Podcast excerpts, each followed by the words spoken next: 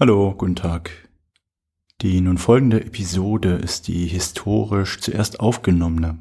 Sie war quasi der Beta-Test für das gesamte Projekt. Wir orientieren uns an der Idee, einen Schwerpunkt zu setzen, nämlich dem Training, und äh, reden sonst relativ frei. Dass sie relativ spät veröffentlicht wird, hat wie viele Dinge im Leben auch irgendwie mittlerweile einen Sinn. Denn sonst hätte ich die allerletzte Frage so nicht stellen können. Also, nicht zu früh abschalten.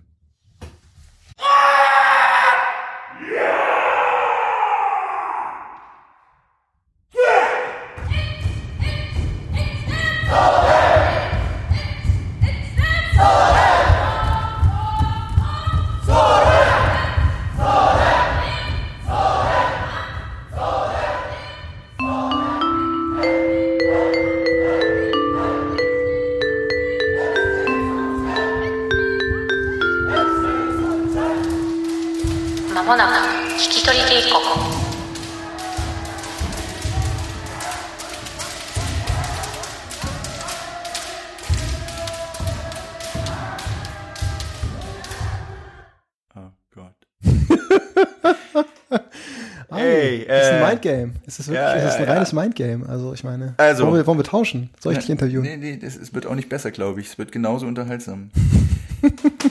genau, ich sitze hier bei Jorn Bartel ähm, in seiner Küche und ähm, ich, er kriegt jetzt auch gleich das Mikrofon zum ersten Mal und ich frage dich, Jorn, beziehungsweise für die anderen, wer bist denn du? Stell dich doch mal bitte kurz in ein paar Sätzen vor, erzähl ein bisschen was über Kendo, wann hast du mit angefangen? Wo bist du jetzt? Hm. Äh, gute Frage, weil ich mit Kendo angefangen habe. Ich glaube 2000 oder 2001. 2003? Ich bin mir nicht hundertprozentig sicher, ehrlich gesagt. Also ich weiß, wo ich angefangen habe, aber nicht genau wann. Es müsste eigentlich 2000 oder 2001 gewesen sein, irgendwas um den Dreh. Und zwar im äh, Hochschulsport der FU Berlin. Also, ich meine, es war das zweite Semester, wo ich angefangen habe, mich überhaupt äh, mit, dem, mit dem Thema Hochschulsport auseinanderzusetzen. Und es gab ein unendlich großes Hochschulsportprogramm für meine Begriffe. Ähm, ich habe einfach gedacht, ich wähle jetzt mal möglichst exotische Sachen aus äh, Fallschirmspringen ging nicht aus formalen Gründen. Mein Pick 2 Selbstverteidigung mit Alltagsgegenständen war schon ausgebucht. Und dann dachte ich, okay, Kendo, japanisches Fechten klingt irgendwie auch so relativ exotisch. Werde ich wahrscheinlich nie wieder mit in Berührung kommen. Und mein Plan war so möglichst viel esoterischen Kram aus dieser, ich sag jetzt mal 200 oder so Sportkurse gab's da. Keine Ahnung, ob das einer echten Überprüfung standhalten würde, aber so ungefähr was meine Erinnerung. Und da bin ich dann einfach direkt hängen geblieben. Hab dann, meine ich, das Semester und das Folgesemester, also zwei oder drei Semester habe ich da Kennung gemacht. Und ich glaube, im dritten oder parallel zum zweiten ähm, hat mich der Trainer, der diesen, diesen Hochschulsportkurs organisiert hat, Jörg Potrawski, hatte damals, meine ich, schon den siebten Dan, ähm, zur EDKG geschickt und gesagt, dass ich quasi parallel da anfangen soll mit, mit Kendo. Also, das heißt, sagen wir mal, das wäre jetzt 2003 gewesen, mache ich jetzt 17 Jahre ungefähr Kendo. Ungefähr. 16, 16, 17 Jahre würde ich denken. Müsste ich, müsste ich nachgucken, könnte ich theoretisch aus dem Kendo-Pass rekonstruieren. So ungefähr. Genau. Ähm, ja, habe jetzt den vierten dann, würde jetzt theoretisch im Sommer den fünften machen, was aber aufgrund der allgemeinen Gesundheitslage jetzt eher so ein bisschen un, unrealistisch ist, würde ich jetzt schätzen. Also Stand heute ist es wohl so, dass es in Deutschland Prüfungen geben wird oder ist zumindest geplant, dass es Prüfungen gibt, aber ich würde jetzt mal die Situation so einschätzen, dass das jetzt eine Prüfung ist, die ich nicht unbedingt machen wollen würde, ohne zumindest mal vorher irgendwie sowas wie Kendo gemacht zu haben. Und das ist jetzt ja seit zwei Monaten nicht mehr der Fall. Genau. Was, was war der, was das war die, was war, genau die Das Frage. war genau das ist, glaube ich, ein ganz guter Überblick über dich. Ich meine, ähm, das ist ja auch schon eine ganze Menge, 17 Jahre. Ja, ja, schon, schon relativ lange eigentlich, ja. Ja, Hast du, ähm, hast du einen groben Überblick darüber, wie du so angefangen hast äh, in, ich meine, du bist ja auch Wettkämpfer, ähm, was da so deine Laufbahn war, wann das erste Mal, wann, wann war dein erstes Turnier und äh, wann hast du das erste Mal das Gefühl gehabt, du willst an Kadertrainings teilnehmen oder so? Mhm. Ja, also bist Wettkämpfer ist jetzt nicht mehr so ganz richtig eigentlich. Ähm, also das ist halt eine so ein bisschen schwierige Gemengelage irgendwie. Also ich, ich habe einfach ähm, eigentlich seit ich ja eigentlich seit ich angefangen habe äh, Kendo zu machen irgendwie versucht ähm, einfach auch ja im im Prinzip motiviert durch die Leute, mit denen ich Kendo gemacht habe, also den, den, den, den Freundschaften, die ich da auch geschlossen habe, einfach versucht, möglichst viel Wettkampftraining, äh, an möglichst viel Wettkampftraining teilzunehmen, mir möglichst viel äh, GIs zu organisieren, auf möglichst viel Turniere zu fahren und so weiter. Das heißt, es war für mich eigentlich immer die wesentliche Konstante. Also irgendwie äh, auf Turniere fahren, äh, versuchen auf Turnieren auch mal irgendwas zu gewinnen, ins äh, Berlin-Kader zu kommen, dann in die erste Mannschaft zu kommen, äh, zu Nationalmannschaftssichtungen zu fahren, in die Nationalmannschaft kommen. Also es war einfach immer so ein, das war eigentlich immer der Antrieb im Prinzip. Also eigentlich immer Wettkampf und, und, und irgendwie mich durchsetzen und irgendwie was gewinnen und äh, nachdem ich dann, also das hatte dann sozusagen seinen, seinen Abschluss, als ich nicht mehr angetreten bin für die, für die Nationalmannschaft. Und ich habe dann irgendwie gedacht, okay, jetzt müsste ich vielleicht Dinge mal anders machen. Und habe das dann ein paar Jahre später auch hingekriegt, dass ich jetzt versucht habe, ein bisschen anders zu trainieren. Stelle jetzt aber schon auch fest, dass das so nicht funktioniert und auch, glaube ich, kein realistischer Plan ist. Also quasi einfach Shiai rauszustreichen aus dem, aus dem Kende-Menü, das geht auch irgendwie nicht. Ähm, Das heißt, vor dieser Extrembewegung jetzt praktisch gar kein Ski mehr zu machen, ähm, muss ich jetzt irgendwie versuchen, so eine Mitte zu finden. Also mir war es halt irgendwie wichtig zu versuchen, halt nochmal mehr an den, den, den off offensichtlichen Schwächen zu arbeiten, also äh, zu verkrampft, zu viel Kraft, nicht locker genug und so weiter, ähm, mehr Feinheiten oder so. Und da hatte ich das Gefühl, da ist, da muss irgendwie ein Bruch her zu der bisherigen Wettkampfkendo. Und jetzt merke ich so langsam, also jetzt aktuell merke ich eigentlich gar nichts, weil es gibt ja gar kein Kendo. Aber ähm, äh, ich habe schon das Gefühl, das war auch irgendwie wichtig, das auch rauszunehmen, eine Zeit lang und sich auf andere Sachen zu konzentrieren. Aber ich denke, das muss jetzt irgendwie wieder eingebaut werden. So, das ist halt, glaube ich, so eine vielleicht auch normale Entwicklung. Genau. Ähm, sa- sag noch mal kurz bitte deine, deine Frage vom Anfang, weil ich glaube, ich habe da jetzt einige Sachen unterschlagen. Genau, Turnier zum Beispiel, mein erstes Turnier. Äh, das war, glaube ich, ziemlich früh, ehrlich gesagt. Äh, das war irgendein internes, ich, ich meine, das war irgendein internes Schiai innerhalb der EDKG und ich glaube, da hatte ich einen fünften oder vierten Q oder so. Fünften Q, glaube ich, irgendwie sowas, relativ früh. Aber das kann ich auch wirklich nur noch ganz äh, vage sagen. Irgendwie sowas. Also ich habe auf jeden Fall relativ früh angefangen mit GI, vielleicht früher als sinnvoll gewesen wäre, aber ja, genau. Und ähm, danach kam dann ab welchem, also wie lange hast du Kenne gemacht, als du dann angefangen hast?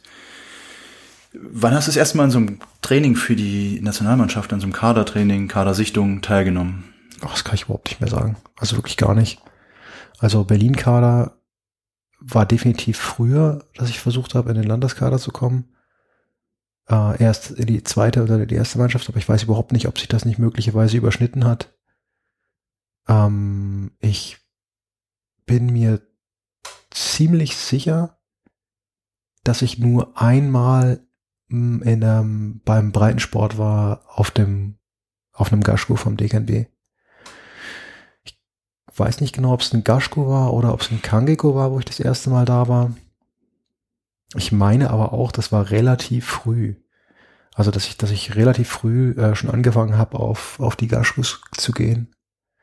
Und ich war nur ein einziges Mal auf dem Breitensport, äh, Gaschko, und ich erinnere mich, da war ich damals mit Barisch, mit dem habe ich Kendo angefangen an der, an der FU. Wir waren auch gut befreundet und wir haben uns so angeguckt, während wir halt in dieser riesigen Halle standen in Lindo und äh, im Prinzip relativ früh morgens ähm, halt kalt, ne? Also da, da gab es sozusagen so eine Art symbolisches Aufwärmtraining äh, und dann sehr viel Text mit Simultanübersetzung von, von alten Leuten für alte Leute. Und im Hintergrund hat man halt ganz leise gehört, wie sich die Nationalmannschaft halt warm macht. Und uns halt mal angeguckt und gesagt, so, okay, also ist das letzte Mal, dass wir hier stehen. Genau. Das heißt, da dadurch, dadurch, dass damals natürlich, äh, oder ich glaube, heute ist tendenziell auch immer noch so die Eingangsvoraussetzung für die äh, Teilnahme mit der mit der Leistungs- oder Nationalsport äh, Nationalteamgruppe auf den auf den Gaschkus gewesen sein wird oder immer noch immer noch ist, auch an den ähm, auch an den Sichtungen teilzunehmen, wird das wahrscheinlich irgendwie parallel gewesen sein. Also ich würde behaupten, ich habe das alles versucht parallel zu machen. Also äh, genau, in, in Berlin-Kader weiterzukommen und als Nationalmannschaft äh, reinzukommen. Wobei das damals äh, total unrealistisch war mit der Nationalmannschaft. Das, das war total, das war total gut, das gemacht zu haben. Und das waren natürlich auch gute Trainings und ähm, es ist ja nicht so, dass man zu diesen Auswahltrainings geht, um jetzt unbedingt ins Team zu kommen, sondern einfach um besser zu werden, weil es halt die Möglichkeit ist, mit denjenigen, die tendenziell am Wettkampfstärksten sind, in Deutschland halt gemeinsame Trainings zu machen. Und das sind ja nicht nur die, die äh, Sichtungen, sondern das ist auch, sind auch eben die, die, die Gaschkus, sind die Trainings dann, äh, wenn die, wenn das Team steht. Und ja, das halt, genau, alles parallel gemacht, aber zu, zu dem Zeitpunkt war es halt auch nicht wirklich, ähm, nicht wirklich einfach möglich, in die, in die Nationalmannschaft zu kommen. Das waren halt alles Leute, die halt also das Team damals war ziemlich, ähm, ziemlich, äh, na, wie sagt man, da war wenig, wenig Bewegung drin. Also es sind mal so ein, zwei Leute mal eine, eine Saison nicht dabei gewesen, aber die waren eigentlich alle ziemlich konsistent dabei und auch alle ziemlich stark, aber es war ja trotzdem natürlich eine gute Möglichkeit, einfach äh, sich daran abzuarbeiten. Genau. Wie das jetzt aber genau zeitlich äh, gekommen ist mit dem, mit dem Berlin-Kader, das kann ich ehrlich gesagt gar nicht sagen. Also ich weiß, ich war nicht immer in der ersten Mannschaft, daran erinnere ich mich ziemlich deutlich, dass es halt eine ein Ansporn war, also versuchen in die erste reinzukommen, aber die genauen Details und Zeitlinien, keine Ahnung, überhaupt nicht. Ich könnte jetzt nicht mal genau auseinander dividieren, wer da damals die Trainer waren. Ich weiß, äh, Jörg Potrawski war eine Zeit lang Trainer, äh, Tomonari Miva war eine Zeit lang Trainer, Jan war eine Zeit lang Trainer. Ralf so. auch kurz. Ralf Lehmann war auch Trainer? Ralf Lehmann war für ein oder zwei Jahre auch nochmal Trainer. Ja, also äh, erinnere ich mich überhaupt gar nicht mehr dran. Also kann ich wirklich nicht sagen. Ich bin da, was so Zeitabläufe und so angeht, bin ich echt nicht wirklich gut. Kann ich nicht sagen. Aber es fing auf jeden Fall, war für mich Kendo ähm, immer ganz stark besetzt mit, mit äh, Wettkampf, mit Training für den Wettkampf, mit Training fürs Schiai, mit zu versuchen auch Schiais zu gewinnen. Genau, das war einfach, hat für mich immer ganz klar dazugehört. Und die, ähm,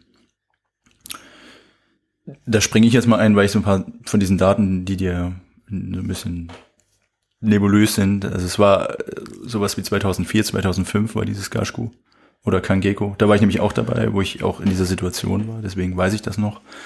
Und okay. ungefähr das war auch die Zeit, wo ich mich auch erinnern kann, dass ich auch, ähm, eben, das war auch mit dir auf diesen Nationalkadersichtungen waren. Das war ziemlich genau 2005. Okay. Ähm, und äh, genau, und dann bist du aber doch irgendwann auch in die Nationalmannschaft gekommen. Wann war das? Äh, weiß ich jetzt auch nicht hundertprozentig. Vielleicht 2000 2013? War das 2013? War das Auf welcher EM warst du da? 2015? Welcher EM war das? Gdynia? Dann war das 2010 auf 11. Echt? Oh, krass. um Gottes Willen. Ja. Aber, äh, also, also ich glaube noch, ähm, also wichtiger, äh, glaube ich jetzt im Rückblick, ähm, als die, äh, die, diese, diese Abarbeitung am, äh, Also diese, diese, diese, diese Kaderstation war, glaube ich, dass ich 2006 ähm, die Chance hatte, für neun Monate nach Japan zu gehen. Also auch total am Anfang. Da könnte man das sogar theoretisch zurückrechnen, wann ich angefangen habe, weil 2006 hatte ich einen ersten Q. Das bedeutet, 2003 habe ich angefangen, weil die Qs habe ich eigentlich ziemlich regelmäßig gemacht. Müsste eigentlich so sein, ne? Ist ein halbes Jahr oder ist zum ersten Q noch ein Jahr Wartezeit? Nee, vom ersten Q auf den äh, ersten Dan ist ein Jahr. Okay. Und damals war es aber auch noch sechster, fünfter, vierter, dritter, zweiter, immer ein halbes Jahr. Und jetzt ist es ja sechster auf den fünften, ein Vierteljahr. Okay. Genau, also ich meine, das, das, ich meine, das wären dann drei Jahre ungefähr so grob gewesen, ne? Müsste ja dann so sein. Ja. Genau. Also dann halt, das heißt, ich habe dann 2002 oder 2003 angefangen. Genau. Ja, und in Japan war halt echt, äh, war halt schon ziemlich, ziemlich bemerkenswert aus verschiedensten Gründen.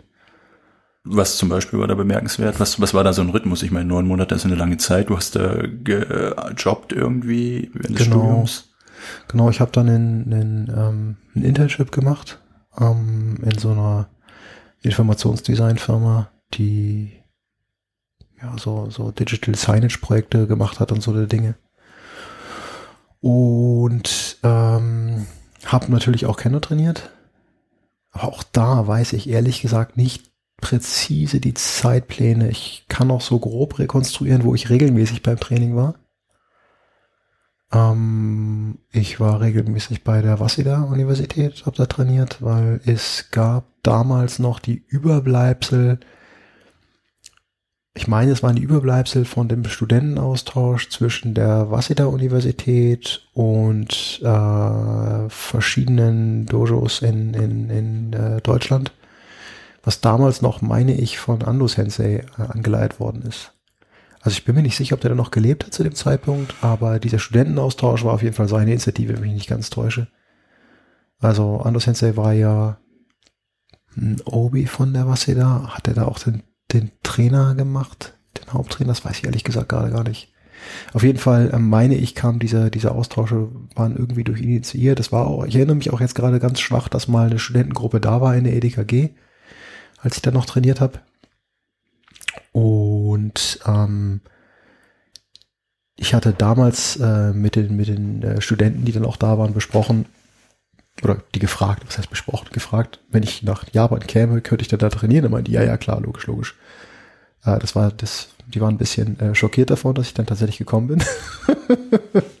ah, diese Verantwortung, ah, the walls are closing in.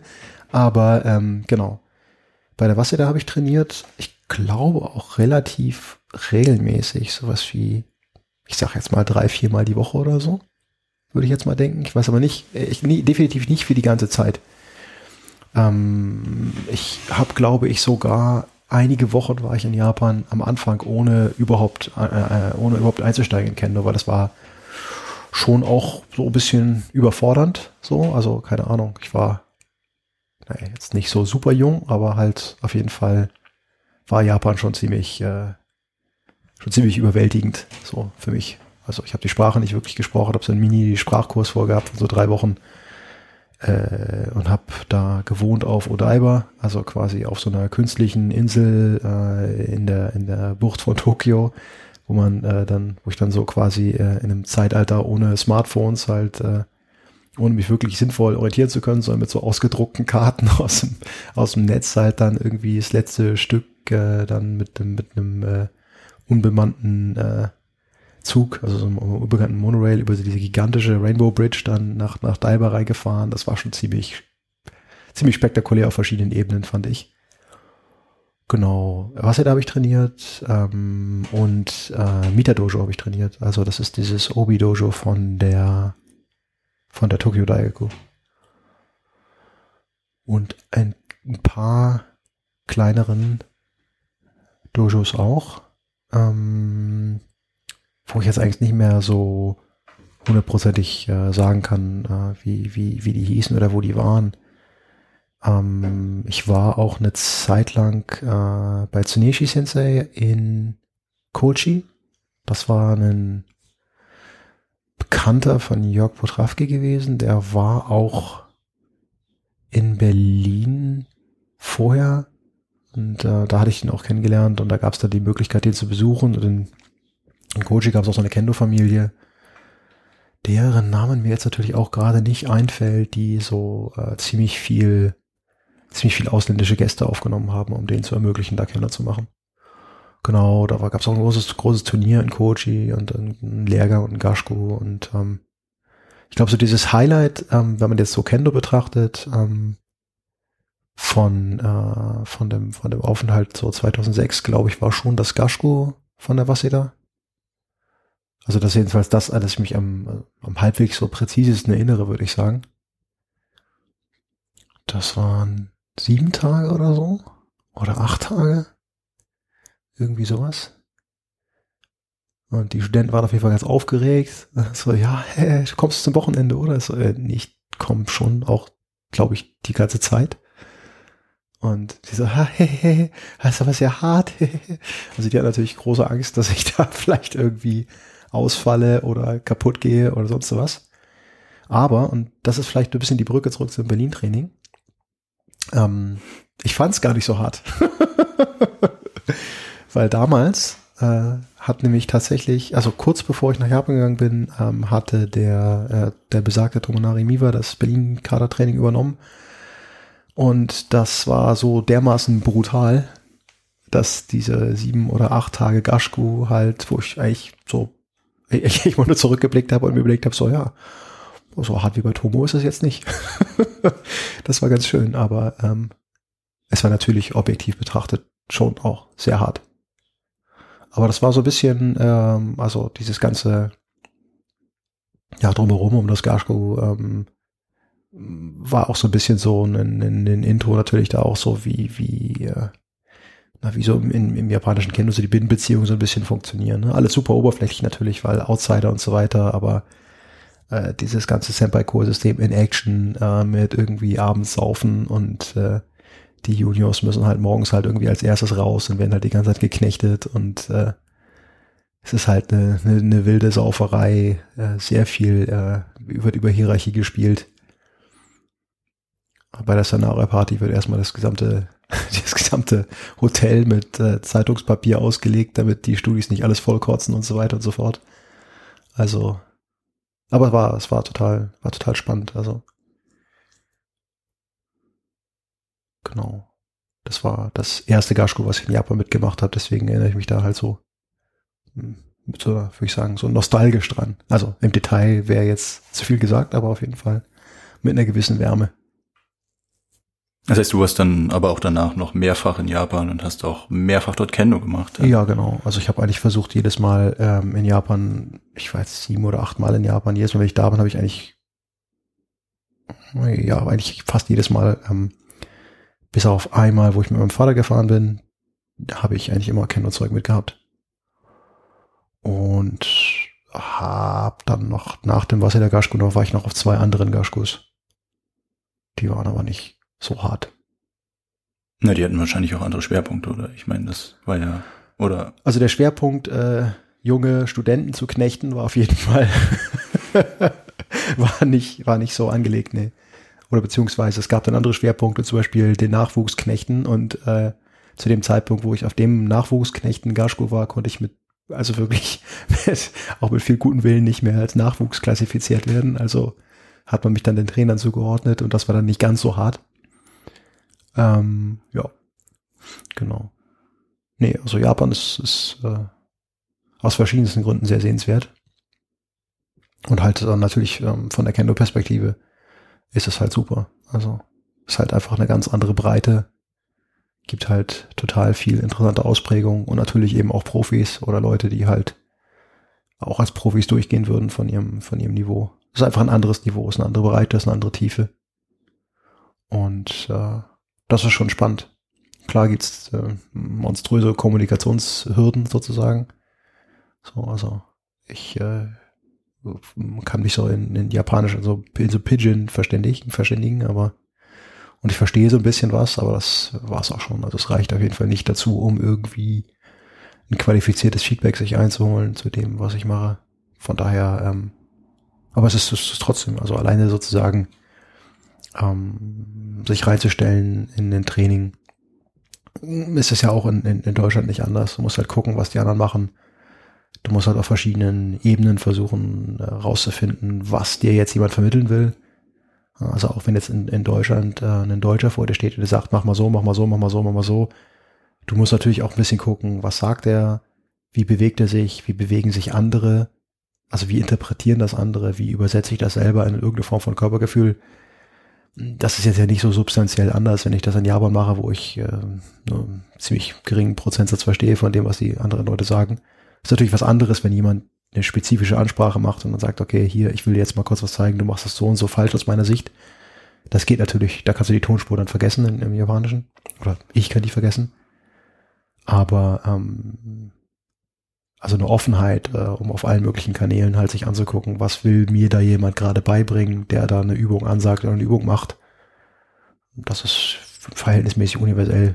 So, deswegen denke ich auch, eigentlich, wenn du überhaupt gar kein Japanisch verstehst und sprichst, kannst du von regelmäßigem Training in Japan auch schon profitieren. Ist jedenfalls meine Erfahrung. Würde ich sagen. Ja, würde ich jetzt mitgehen aus meiner Erfahrung, aber ist nicht, also sehe ich relativ ähnlich. Also, ähm, genau, man muss es halt nur anders vorbereiten als in Deutschland. In Deutschland kann man da meistens spontaner rangehen, äh, weil man eben auch die Sprache spricht und weil die Community so klein ist. Ähm, in Japan muss man dann einfach ein bisschen länger planen und auch die richtigen Personen kontaktieren und äh, ja. Ja klar, du kannst nicht einfach an den, also in, in Deutschland ist es normalerweise ausreichend, äh, den Leuten eine Mail zu schreiben und zu sagen, ey, ich bin so und so und so, komme aus Deutschland, ich würde gern hier vom Kino vorbeikommen. Ähm, normalerweise kennst du die Leute ja auch irgendwie, ne? Also ich meine, wie viel wirklich aktive im Sinne von, dass die halt auf Turnieren rumspringen und auf, auf äh, oder auf äh, Gashkos rumspringen. Ja, Kendoka gibt's in Deutschland, das ist ja eine sehr, sehr überschaubare Zahl. So, und in Japan solltest du irgendeinen sozialen Vektor halt schon haben zu den Leuten. Also, dass du irgendjemand kennst, der da schon mal trainiert hat oder irgendwas anderes. So, das macht es halt eigentlich einfacher. Wenn du die Leute blind anschreibst, habe ich ehrlich gesagt noch nie probiert. Vielleicht geht es auch. Solltest du dann aber irgendwie in Japanisch machen, aber ich habe es eigentlich immer gemacht über Beziehung. So, das ist schon auch das Einfachste. Und wenn du dann drin bist und dich nicht daneben benimmst, so, da gibt's natürlich auch unterschiedliche äh, Klassen von, von, von Dojos, also wo sozusagen auch andere Regeln herrschen oder anderes, ein anderes Niveau an Reho oder so vorherrscht, also von so Studenten dominierten Dojos, die halt dann, also, also wirklich auch für meine Verhältnisse, ähm, wo ich sagen würde, das wäre sich ultra wichtig, dass die Leute die ganze Zeit extrem äh, akkurates Reho sozusagen machen.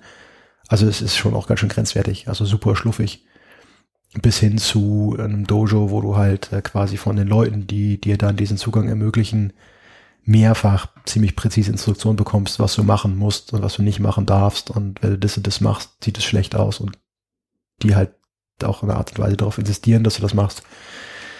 Was einfach dokumentiert, äh, dass, das, dass du halt rausfliegst einfach, wenn du das nicht machst. Also dass du dich einfach ein bisschen zusammenreißen musst. So, das Spektrum ist da schon auch ziemlich weit.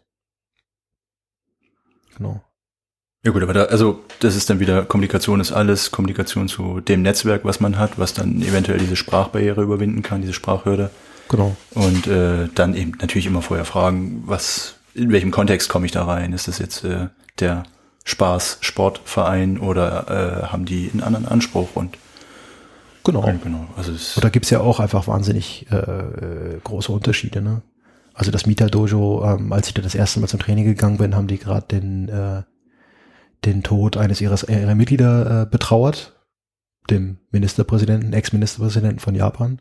So, also Angela Merkels Kegelclub sozusagen. Also es ist halt schon was anderes, als wenn du jetzt irgendwie mit einer Spezialeinheit der Polizei trainierst, äh, wieder in, in, in Kochi, oder äh, ob du jetzt äh, in einem Studentendojo unterwegs bist. So, da gibt's einfach halt, oder, oder ob du jetzt in einem kleinen Nachbarschaftsdojo unterwegs bist. Also das ist einfach ein großer Spread. Aber ähm, trotzdem alles total spannend. Also ich glaube, die, die Idee jetzt irgendwie, ich gehe jetzt nach Japan und trainiere da jetzt so mit irgendeiner so Top-Elite oder so, ähm, also äh, kann man schon machen. Also wir haben ja äh, die, die, die sehr spezifische Situation, dass dadurch, dass halt ziemlich viel hochkarätige Leute nach Deutschland kommen und man zu denen halt auch mit ein bisschen Invest auch eine persönliche Beziehung aufbauen kann. So, jetzt keine super Tiefe, aber zumindest irgendeine Form von Beziehung, dass sie wissen, wer man ist. Ähm, hast du halt die Möglichkeit halt tatsächlich sowas wie, ich bin eigentlich äh, in der fünften, sechsten Kreisliga Kicker Fußball, aber kann irgendwie mit äh, Champions League Leuten, Leuten trainieren. So, das kannst du schon ziehen, diese Karte, das kannst du auch machen.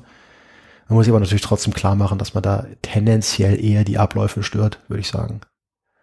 Ja, also klar, ähm, kann man auch schon machen, so, und das ist auch super interessant. Ähm, aber Kendo ist halt auch total vielfältig. Und ähm, es ist jetzt nicht so, dass ich nur davon profitiere, wenn ich in Japan Kendo mache, wenn ich das jetzt irgendwie mit irgendwelchen Top-Wettkämpfern mache.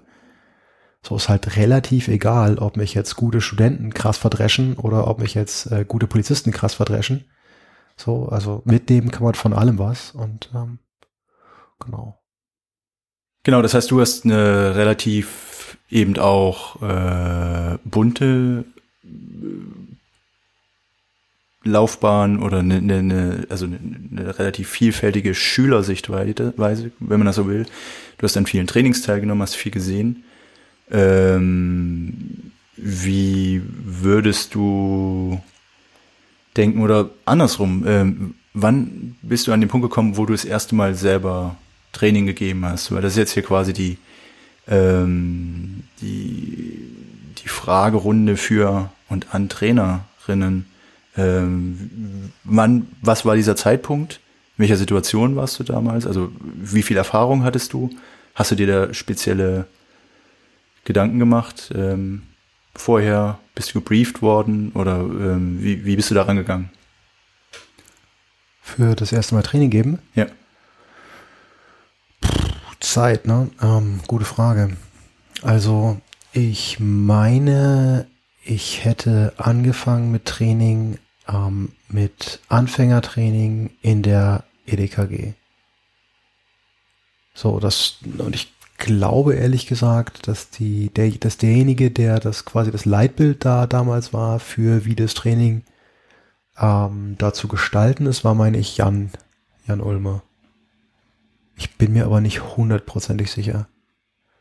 Aber ich, ich meine, ich meine schon. Und ähm, ich, ah, ich glaube, ich habe angefangen, das Training zu geben mit dem zweiten oder ersten Q, wenn ich mich nicht ganz täusche. Also sowas wie 2005, 2006. Ich denke schon, ja. Genau. Aber ich bin mir auch nicht hundertprozentig sicher. Also definitiv vom ersten Plan. Doch, das, das, da, da bin ich mir sicher. Also müsste sowas gewesen sein wie zweiter, der erste Q. Und das Training, was ich da damals gegeben habe, war Nee, Moment, ich muss tatsächlich zurückrudern, weil es stimmt nämlich so gar nicht. Ähm, Inhalte des, des, des, des Ablaufs des Trainings waren schon inspiriert von Jan, aber ähm, das Curriculum im Prinzip war schon stark orientiert an dem, wie Jörg Potrawski sein Anfängertraining gemacht hat. Also von den Inhalten einfach. Und das war das, an, also das war das, das war das Training, mit dem ich quasi angefangen habe. Ja. Also an der an der FU. Okay. Das ist aus der Gruppe ist dann Wobei ich ehrlich gesagt kann ich gar nicht sagen, ob es diese Hochschulsportgruppe noch gibt, aber ähm, der Kobukai ist dann später quasi entstanden aus diesem, aus dieser Hochschulsport-Kendo-Gruppe. Vielleicht gibt es die noch parallel, das weiß ich gar nicht. Aber damals gab es dann nur diesen Hochschulsport. Und äh, ich meine, ich hätte mir sehr viel äh, abgeguckt, ähm, so wie es wahrscheinlich normalerweise immer läuft, von dem, wie, wie dann damals dann mein erster Trainer sozusagen das Training organisiert hat für Einsteiger. Genau. Da ging es halt viel ähm, um KI, da ging es halt viel um auch darum, dass es halt anstrengend ist. Hm. So, also nicht um, nicht um der Anstrengung halt halber Willen, sondern ähm, das war so ein Element, was von, von Jörg kam, ähm, diese, äh, dass am, am Ende von jedem Training ähm, äh, man immer 100 Suburi mehr macht. Also am Anfang 100, dann 200, dann 300, 400 und so weiter bis 1000 hoch. Ähm, zum einen, um halt zu zeigen, dass diese Grenzen eigentlich nur im Kopf existieren. Also dass die 100 sind jetzt nicht substanziell anstrengend, weniger anstrengend als die 1000. Ähm, zum anderen natürlich, weil es halt irgendwie einen, einen, ja auch einfach so eine, so eine, so eine, so eine, so eine, so eine Spanne aufmacht. Ja, klar, jetzt, ich habe mit 100 angefangen, jetzt bin ich bei 1000. Ähm, zum anderen aber natürlich auch, ähm, um halt die, die überschüssige Kraft wegzukriegen. Also Natürlich ist es am Anfang jetzt leichter gesagt als getan. Das hängt, glaube ich, eher an der Disposition als an der, an der Vermittlungsmöglichkeit ähm, von den Leuten, die das dann vermittelt bekommen. Aber ähm, dass es halt natürlich schon darum geht, den Körper einzusetzen und nicht so sehr nur äh, die Arme oder die Beine, also eher die Arme und Schultern. Und äh, wenn man das Training körperlich anstrengend macht, ist es natürlich nicht wirklich so durchzuhalten. Ne? Also wenn ich halt die ganze Zeit alles nur aus dem Arm mache, dann habe ich halt, dann falle ich halt einfach komplett auseinander während des Trainings. Und ähm, das ist natürlich eine Variante, um auch eine gewisse Mechanik reinzubringen in so ein, in so ein Training. Und das ist mir ähm, im Laufe der Zeit, ähm, je mehr ich auch darüber nachgedacht habe, wie ich Training mache, auch wichtiger geworden, eine gewisse Mechanik zu haben, weil eine Mechanik im Gegensatz zu einem Bild, was ich mir jetzt irgendwie mündlich, äh, was ich jetzt überlege, ähm, was für ein Bild will ich jetzt hier zeichnen und wie will ich das in Worte verpacken, hat eine Mechanik den Vorteil, dass sie einen direkten Feedback-Mechanismus produziert. Hm, also, wenn ich irgendwas mechanisch erklären kann, versuche ich das eigentlich auf eine mechanische Ebene runterzubrechen. Also zum Beispiel einen QT-Schlag so aufzubauen, also von der, von der, von der Herangehensweise, äh, wie erkläre ich das das erste Mal, dass man halt wirklich sagt, okay, wir fangen im großen Abstand an. Das heißt, die Spitzen berühren sich nicht. Das kann ich in meine Checkliste einbauen. Die berühren sich nicht. Ich gehe einen Schritt rein, so dass ich bequem, ohne mich zu sehr anzustrengen, mit Ausholen und einem Schritt rein das QT erreichen kann. Also wirklich auch da ähm, versuche nicht zu viel Sachen auf einmal zu machen. So, und dann drücke ich quasi gegen das, gegen das Shinai leicht des Partners nach links und der versucht die Mitte zu halten. Das heißt, sobald ich aushole, ist die Spitze des Partners nicht mehr in der Mitte, weil er gedrückt hat und dadurch leicht aus der Mitte kommt. Und dann einfach nur ausholen und gerade strecken den Arm. So, das ist eine ganz, also ich, ich kann das natürlich auf verschiedensten Ebenen machen, aber sobald ich halt irgendwelche Mechaniken einbaue, also Feedback-Mechanismen, wo ich halt sehen kann, theoretisch, funktioniert das oder nicht, und auch direkt ein, ein, ein Gefühl dafür bekommen kann, auch wenn ich es vielleicht gar nicht so genau benennen kann, aber wo ich merke, ich gehe jetzt hier rein, ich drück, ich hebe, dadurch geht die spitze Seite, jetzt muss ich nur noch gerade und strecken. Das war mir immer wichtig. Das ist wahrscheinlich eine Illusion, dass ich damit alle besser erreichen kann oder so. Ähm, für viele funktioniert es vielleicht besser, wenn sie einfach sehen, wie so eine Technik schnell ausgeführt wird oder wie sie sehen, wie die ausgeführt wird oder wenn man sie erklärt oder eine Mischung aus allen möglichen. Also ich glaube, die Zugänge, wie ich jemanden erreiche, wie ich ihm versuchen kann, das, was ich erzählen möchte oder was ich, was ich unterrichten möchte in dem Moment mitzuteilen, das ist schon sehr unterschiedlich ausgeprägt, aber diese Mechanik war mir immer wichtig zu versuchen, die da reinzubringen, weil ich halt viel erlebt habe, na, dass in der Trainingssituation ein, ein, ein Trainer so um Worte ringt oder sich halt auf äh, Allgemeinplätze zurückzieht oder so Füllwörter benutzt oder so, ja, das äh, mit, mit, dem, mit, mit der Nummer eins, so, er muss halt mal richtig machen. So, das ist halt natürlich äh, völlig sinnloser Quatsch, also Verschwendung von Atem, irgendwie, dass du sagen, muss irgendwas richtig machen. Aber auch sowas, ja, hier musst du vielleicht mal ein bisschen mehr, hier muss man vielleicht nur ein bisschen mehr, mehr strecken. Also, ja, okay, was genau jetzt? Also, mir ist es immer super schwer gefallen, von so einem, von so einem abstrakten, äh, von so einer, von so einer, von so wenigen Worten oder so daraus irgendeine Übersetzung zu machen. Deswegen fand ich das immer wichtig, zu versuchen, irgendeine Mechanik da einzubauen oder eine Mechanik zu finden, um eine einfache Brücke zu bauen, wie ich jetzt was erklären möchte. Und das hast du auch vorgelebt bekommen von Trainern, die das konnten? Oder hast du dir das im Nachhinein, wenn du Dinge verstanden hast, dann selber gebaut? Diese Erklärung, warum die Sachen so gut auf einmal funktionieren oder also. Also ich glaube, ich habe es mir selber gebaut tatsächlich, weil ich, weil es mir, weil es für mich nicht gut funktionierte, das nur mündlich zu erklären oder nur gezeigt zu bekommen. So würde ich sagen.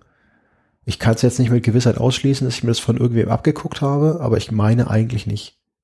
So, also so wie ich, ja, so wie ich Unterricht bekommen habe, war eigentlich immer äh, mit, also auf einer, auf einer, auf einer verbalen Ebene so sowas wie mach mal das und das oder äh, also häufig auch äh, im Sinne von also eigentlich eher würde ich sagen 90 Prozent von dem was mir mündlich vermittelt worden ist ist wie es nicht zu laufen hat aber nicht wie es zu laufen hat.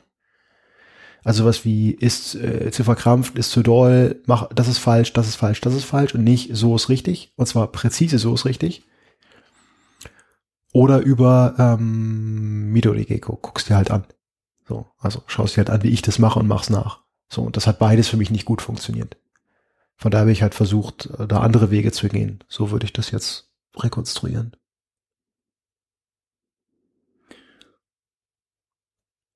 Und das, ähm, ja gut, genau, das, das verstehe ich auch. Und diese verschiedenen äh, Arten und Weisen, wie die Menschen lernen, wie das kenne ich auch von mir. Dinge zu sehen, ist beim Kendo manchmal ein bisschen, je nachdem was es ist, ob es jetzt kleine Techniken sind oder so, schwierig. Strukturen und Abläufe sind relativ klar erkennbar. Genau. Und das würde ich auch sagen. Also äh, das, dieses, dieses äh, Lernen durch Sehen, das hat schon total viel Berechtigung. Äh, das hatten wir ja vorhin auch schon bei diesem Japan-Thema. Du musst halt einfach gucken, was passiert hier gerade im Raum äh, und einfach aufmerksam sein und halt Dinge auch einfach mal so annehmen und hinnehmen und umsetzen oder versuchen umzusetzen. Das ist sicherlich ein wesentlicher Teil. Aber ich glaube, ähm, jetzt, wenn jemand irgendwie in einer bestimmten Art und Weise ein schnelles äh, Coté schlägt oder so, äh, das sich anzugucken, wie will ich das jetzt übersetzen und was kann ich davon lernen, ist schon ganz schön advanced. Also dazu musst du, glaube ich, schon deutlich mehr trainiert haben als in so einem Anfänger-Setup.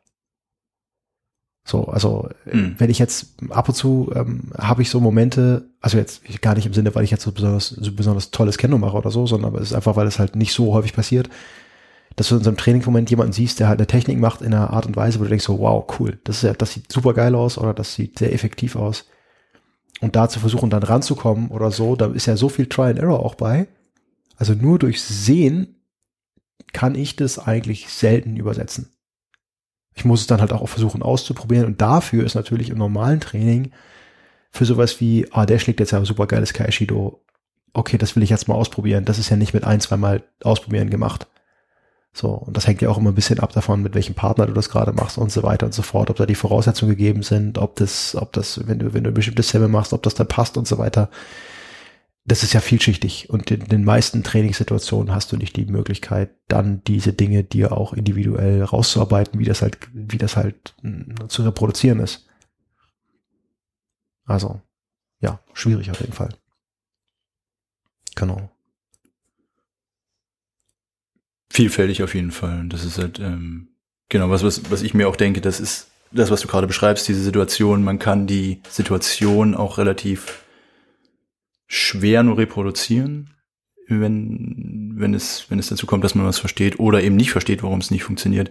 Und das, das Trainingsvolumen ist halt in, auf jeden Fall in Deutschland und selbst in den Kreisen, in denen du dich bewegt hast, ja immer noch, also das ist halt so punktuell intensiv, dass man dann sagt, man macht mal Kangego und Gashko oder zwischendurch nochmal irgendwie äh, ein Trainingscamp, wo man dann zwei, dreimal Training pro Tag hat, mhm. aber auch nur für fünf, sechs, sieben Tage maximal das ist natürlich dann auch ein anderes Niveau, auf das man kommt, als wenn man jetzt zum Beispiel in Extremfall in Japan angefangen hat als Kind und dann einfach schon äh, jeden Tag dort die Möglichkeit hat, Kendo zu machen und dann auch über viele Dinge nicht so drüber nachdenkt und einfach viel schneller in, über den Körper lernt und einfach auf einem anderen Niveau dann auch noch eben lernfähig ist. Ja, du hast auch viel, viel mehr von diesen Angeboten. Ne? Also du siehst ja unendlich viel mehr Leute, die halt bestimmte Dinge machen und da klickt es dann halt vielleicht auch mal mehr, wenn das dann halt Leute sind, die, wo das, was du siehst, zusammenpasst zu dem, was du umsetzen kannst. Das ist ja auch nochmal so ein Ding. Ja, also ähm, hängt ist ja auch eine Frage vom Typ, äh, vom Charakter, vom, vom, vom Körperbau, vom Alter und so weiter. Und natürlich ist auch die schiere Zeit, die du investieren kannst, eine andere. Ne? Also wenn ich jetzt irgendwie, keine Ahnung, ein Student bin, der jetzt an irgendeiner Uni ist und da eh den ganzen Tag nur rumlungert, wo ich dann jetzt irgendwie vor dem, vor dem Training und nach dem Training halt mit meinen Kumpels noch so irgendwie versuche halt irgendein Ding zu umzusetzen, was ich mir bei denen angeguckt habe, das findet dann halt neben dem normalen Training statt. So, diese Situation haben wir ja super selten in Deutschland überhaupt, dass es sowas wie ein dediziertes Dojo gibt oder so. Das sind ja meistens Schulturnhallen, wo halt Training stattfindet zu bestimmten Zeiten. Selbst wenn du wolltest, davor oder danach da rumlungern, ist nicht. Es ist einfach eine, eine andere, eine, auch eine andere Situation. Genau. Hm. Aber es ist ja, ja, genau. Ansonsten ist, also, so Sachen, die mir halt wichtig sind, eigentlich so für in dieser Trainingsvermittlung, ist halt, glaube ich, vor allem äh, der Austausch mit anderen Leuten, die, also die, oder, hm, hm. also ich, ich mein, mein persönlicher Ansatz ist äh, fürs Training geben tatsächlich, dass meine Erfahrung eigentlich gewesen ist bisher, dass das Training, so wie ich das erfahren habe, für mich nie so super gut funktioniert hat. Das ist, ist mir auch klar, dass es halt quasi der klassische, der, der traditionelle Weg ist. Du hast halt irgendeinen fortgeschrittenen Trainer, der zeigt halt sein Kendo und alle anderen ähm, machen da mit und ab und zu gibt es vielleicht mal eine individualisierte Ansage, aber im Wesentlichen ist es halt eine Gruppenveranstaltung, wo das Individuum nicht so die Riesenrolle spielt. Du machst dann einfach mit und dann machst du es ein paar Jahre und dann wirst du irgendwie besser. So, und ich habe halt eigentlich immer versucht, ähm, da ein bisschen anders irgendwie mit umzugehen, ähm, ist aber vielleicht auch einfach eine Generationsfrage, das kann ich jetzt gar nicht so sagen, weil ich habe da schon noch das Gefühl, dass es halt insgesamt anders ist jetzt bei äh, Leuten, die Training geben, die eher so mein Alter sind oder vielleicht einfach meine Kendo-Generation sozusagen, also jetzt so, die jetzt so angefangen haben in den letzten fünf, sechs, sieben, acht Jahren oder so Training zu geben, dass es einfach so ein bisschen, bisschen anders läuft, aber für mich war eigentlich immer wichtig, äh, so ein Feedback-Mechanismus auch zu haben. Also mir Feedback einzuholen von den Leuten, die in dem Training sind, äh, um zu gucken, was hat funktioniert, was hat nicht funktioniert. So, also selbst jetzt im Verein oder so versuche ich eigentlich immer nach dem Training noch mit Leuten darüber zu sprechen. Wie ist das Training? Wie war das Training für dich? Äh, oder wie war, wie habe ich das Training geleitet? War das okay? Was, was, was sind Sachen, die ich hätte verbessern können? So, da gibt's halt dann sowas wie, keine Ahnung, äh, undeutliche Ansagen machen, sich bewegen durch den Raum, wer immer die Ansagen macht, dass bestimmte Übungen nicht funktioniert haben oder ähnliche Dinge. Und ich glaube, dieser Feedback-Mechanismus, das ist schon ein ganz wesentliches Element davon, halt auch als Trainer besser zu werden. Ähm, ist einfach sich auch einem, einem, einem kontinuierlichen Feedback und einer kontinuierlichen Kritik auszusetzen, die halt an der Stelle halt hilft, das Training, ähm, naja, zumindest ist ein bisschen besser zu gestalten. Also ich will jetzt nicht zwangsläufig sagen, zu einem guten Training zu machen, aber die, äh, dass die, dass die Qualität der Angebote, äh, die man machen kann als Trainer an die, die da trainieren, dass das halt besser wird.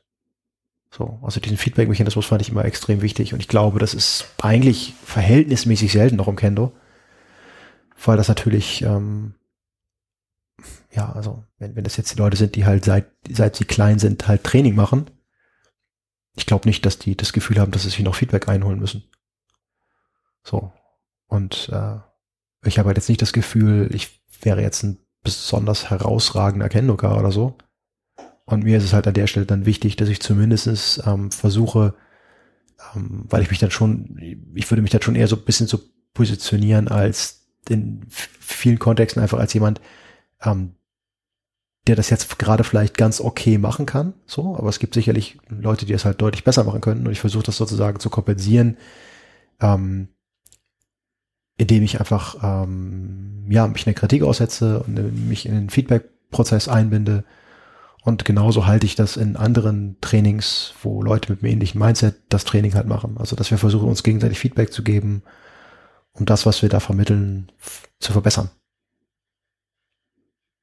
Das heißt, Training ist für dich nicht nur ähm, quasi Inhalte vermitteln, sondern auch für dich mindestens genauso viel rausziehen aus dem, was du da äh, versuchst zu vermitteln und zu schauen, äh, ob das auch so ankommt, wie du das. Ja, das sind, genau, das sind aber das sind verschiedene Ebenen tatsächlich. Ja. Also das eine ist natürlich, dass dir Training total viel gibt, weil du musst natürlich, wenn du irgendwas vermitteln willst, darüber nachdenken, was verwillst du eigentlich? Und ähm, wenn du, wenn du eine Technik zum Beispiel ähm, zerlegen kannst in einzelne Bestandteile, die idealerweise, jedenfalls in meiner Welt, das können andere anders sehen, ähm, oder äh, das gibt auch gute, sicherlich gute Argumente dafür, das anders, äh, anders zu sehen. Also das ist jetzt einfach nur meine Sicht, also ich will das gar nicht werten. Idealerweise in so mechanische äh, Komponenten zu zerlegen, wenn du das halt kannst, dass du sagst, okay, ich will jetzt Folgendes beibringen und das besteht aus folgenden einzelnen Bestandteilen und die fangen wir an, einzeln zu üben, bevor wir die anfangen äh, zusammenzuziehen und daraus am Ende quasi eine kontinuierliche Technik zu machen. Und ich baue überall so kleine mechanische Feedback-Mechanismen ein. Das ist halt das Ergebnis von einem Prozess, wo du intensiv darüber nachgedacht hast, was mache ich hier eigentlich? Und dieses intensive Nachdenken darüber, was mache ich hier eigentlich, bedeutet ja auch, dass du dir selber eine Checkliste zulegst. Früher war mein Kendo total random. Also ob ich sozusagen, ich hatte teilweise monatelang kein Gefühl zu einer bestimmten Technik. Sowas wie geglaubt, keinen Mensch schlagen zu können oder geglaubt, keinen Kutter treffen zu können oder so. Einfach weil ich nicht ausreichend darüber nachgedacht habe, was denn eigentlich meine Checklisten? So, wenn ich jetzt anfange, Suburi zu machen oder mich warm zu machen oder, oder Keyhorn zu machen oder so, habe ich halt diese Checklisten, weil ich so darüber nachgedacht habe, in dem Versuch, das auch zu erklären, dass ich halt weiß, welche Schritte sind da drin, was gehört dazu und dann halt merke, ah, okay, hier, das funktioniert jetzt gerade nicht, woran kann das liegen? Das ist okay, das ist okay, das ist okay. Ah, okay, ich strecke hier wahrscheinlich an der Stelle nicht den Arm zum Beispiel. Oder ich müsste ein bisschen versuchen, mit der Hüfte weiter runter zu gehen, um ein bisschen mehr das Gefühl dafür zu kriegen, die auch einzusetzen. Ich habe viel mehr Möglichkeiten, ähm, ja, auch, auch einfach auszusteuern für mich selber, was, was stimmt denn jetzt hier gerade nicht. Und Kendo ist schon auch super kompliziert. Ne? Also das ist jetzt nicht so, als äh, wäre es easy, ähm, für sich selber zu diagnostizieren, warum funktionieren jetzt Dinge gerade nicht oder von außen jemandem eine ganz klare Diagnose zu stellen. Selbst wenn du siehst, kannst du es vielleicht nicht immer unbedingt so vermitteln, dass diejenige oder derjenige das versteht. So, das ist halt total kompliziert. So, also das denke ich ist auf jeden Fall eine Komponente von Training geben, die dir total viel gibt. Das würde ich aber trennen wollen von dieser Feedback-Kultur. Also diese Feedback-Kultur ist für mich eigentlich eher eine Rückversicherung ähm, dass ich halt nicht äh, irgendwie autistisch äh, vor versammelter Mannschaft stehe und mir irgendwie einen abstammel und ähm, dann Kraft meiner Wassersuppe irgendwelche Trainingsentscheidungen fälle, sondern ich weiß halt, dass ich halt äh, riesige Defizite habe in allen möglichen Teilen von meinem Kendo. Und ich will mich da nicht einfach vor, versam vor versammelte Mannschaft stellen, egal ob das jetzt eine kleine Gruppe oder eine große Gruppe ist und so tun, als hätte ich halt die Weisheit mit Löffeln gefressen, sondern ich will halt versuchen, ähm, auf, im Rahmen meiner Möglichkeiten halbwegs qualitativ sinnvolles Training zu bieten und dazu brauche ich Feedback von außen, weil ich sonst kaum Möglichkeiten habe, das zu verbessern. So, das, das finde ich sind nochmal getrennte Paar Schuhe. Also Training geben ist, glaube ich, die, war für mich die Grundvoraussetzung, um besseres Kendo machen zu können, weil ich mehr darüber nachgedacht habe, was mache ich da eigentlich? Und der Feedback-Prozess ist eigentlich nur ein Versuch dafür zu sorgen, dass das nicht nur mir zugutekommt, dieses drüber nachdenken, sondern dass ich mich auch verbessere in Bezug auf die Vermittlung von dem, was ich da gerade versuche zu vermitteln. Ob das jetzt gut oder schlecht ist, das können andere beurteilen. Hm. Also es sind einfach, genau, zwei, zwei unterschiedliche Aspekte, würde ich sagen. Okay, ja. Macht total Sinn und ähm, können wir mal in einer anderen Folge nochmal äh, drauf spezifischer eingehen. Aber ähm, wenn du jetzt sagst, äh, du hast angefangen damals mit einem Anfängerkurs, mit einem Einsteigerinnenkurs, wie auch immer man das nennen mag, mhm. dann bist du ja wahrscheinlich auch verschiedene Stadien durchlaufen. Anfänger, Leute, die es noch nie gemacht haben, Leute, die es so ein bisschen gemacht haben, Rüstungsträger, Fortgeschrittene. Ähm, jetzt mittlerweile auch Berlin Kadertraining. Mhm. Was würdest du jetzt zum Beispiel sagen, ist jetzt ähm, großer, also was, was sind die Unterschiede zwischen, zwischen einem normalen oder einem intensiven, fortgeschrittenen Training und dem Berlin-Kadertraining zum Beispiel? Was, wo, wo setzt du da Schwerpunkte oder wie gehst du da heran, wenn du dir überlegst, was du für ein Training für welchen Abend konzipierst? Ja, also ich, ich glaube, dass, dass diese Einsteiger-Anfänger-Trainings, die sind, die müssen viel strukturierter sein. So, da brauchst du einen viel präziseren Plan, was du eigentlich machen willst.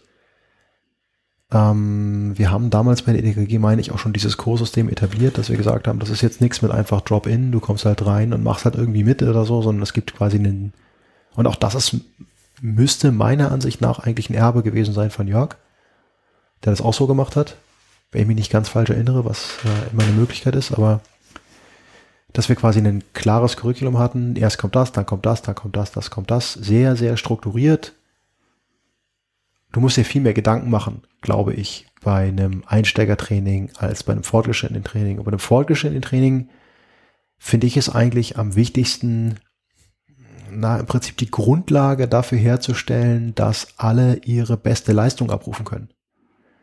Also da geht es weniger darum, die Inhalte zu moderieren, als die Atmosphäre zu moderieren. So, also das heißt, dafür zu sorgen, dass alle wirklich da sind, dass alle parat sind, dass äh, dass es eine gute Stimmung gibt im Dojo, dass es halt, dass, äh, dass du halt, ähm,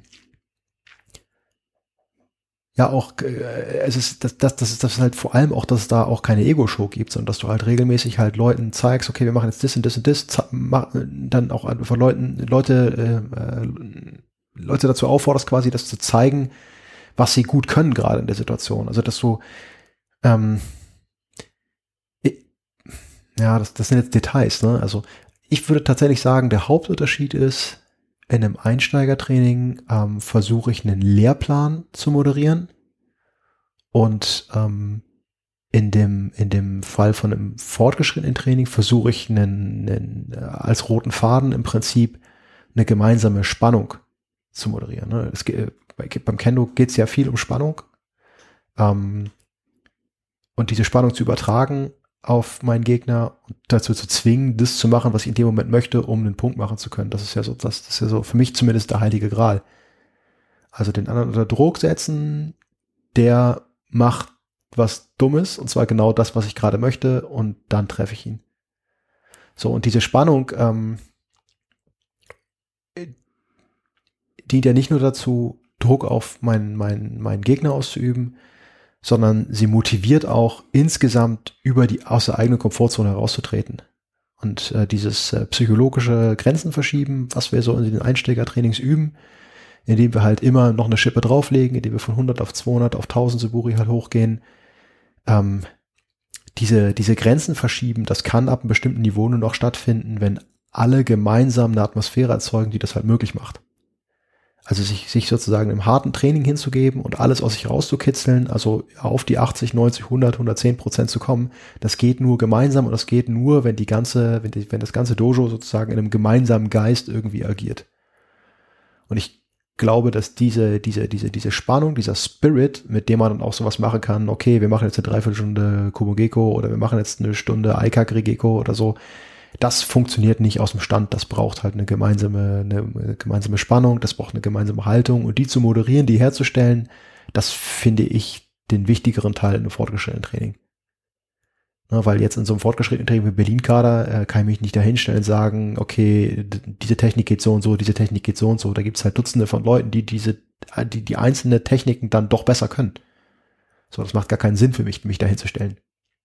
Also ähm, von daher ist das an der Stelle, würde ich sagen, der wesentliche Unterschied.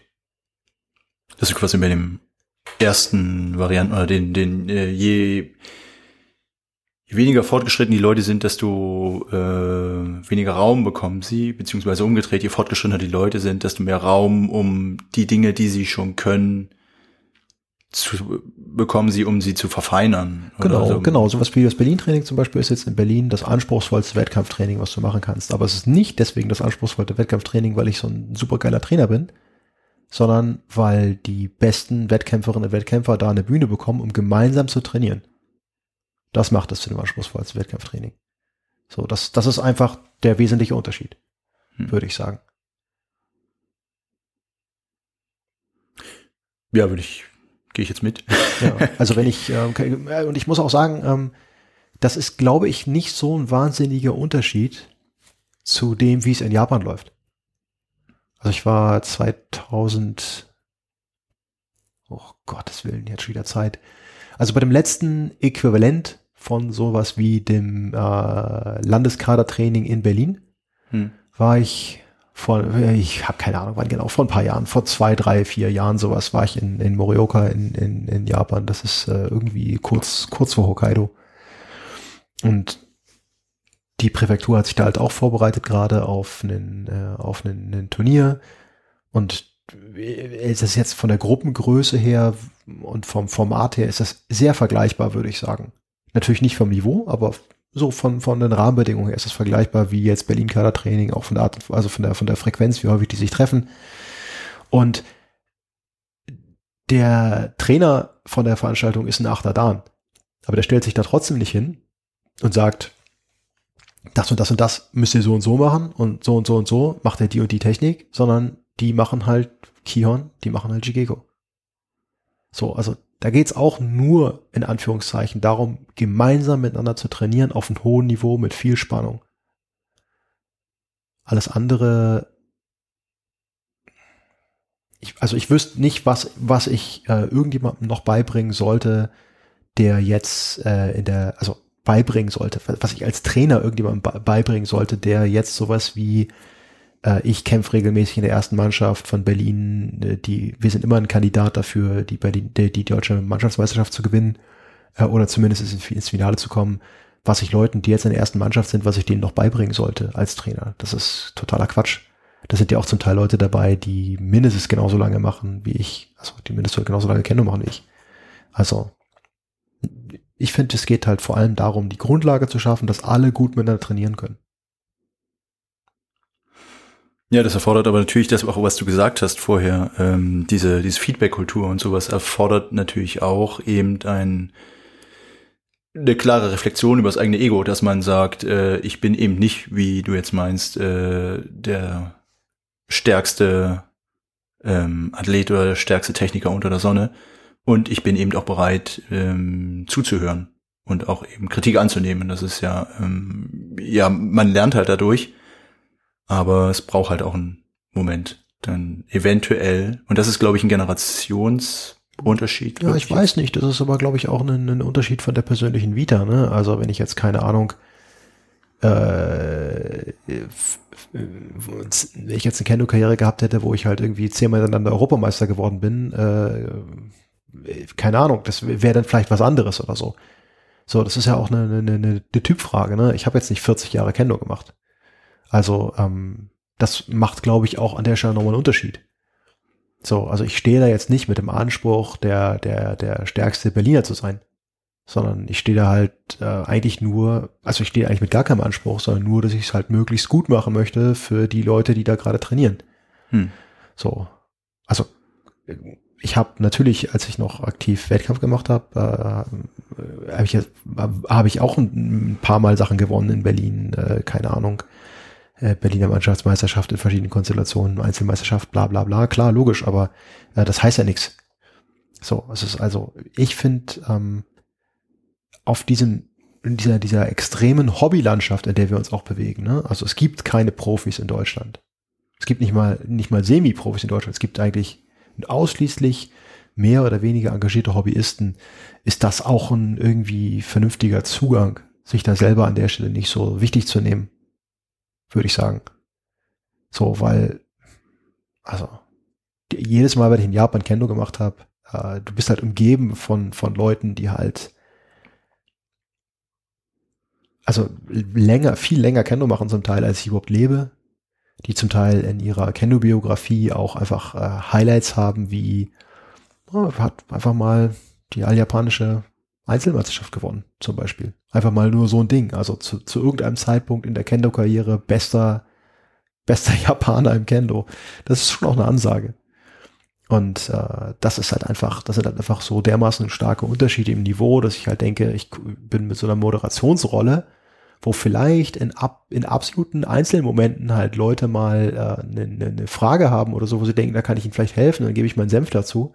Aber das ist halt was anderes, als äh, mich äh, für so eine Art Fleisch gewordenen Kendo-Gott zu halten, was ich wirklich nicht bin.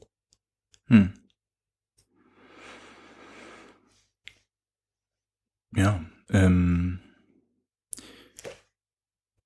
dann würde ich sagen, ist das dieser, dieser, dieser Komplex des, des Trainings und des Traininggebens, äh, hast du ja relativ gut ausgeführt. Würde ich nochmal einen Schritt zurückgehen und ähm, zu dem Punkt, den du vorhin äh, eingeführt hast, dass es dir auch, wobei wir jetzt mehrfach hin und her Ping-Pong gespielt haben, dass es dir auch sehr viel gibt und deine, für deine Entwicklung auch wichtig war.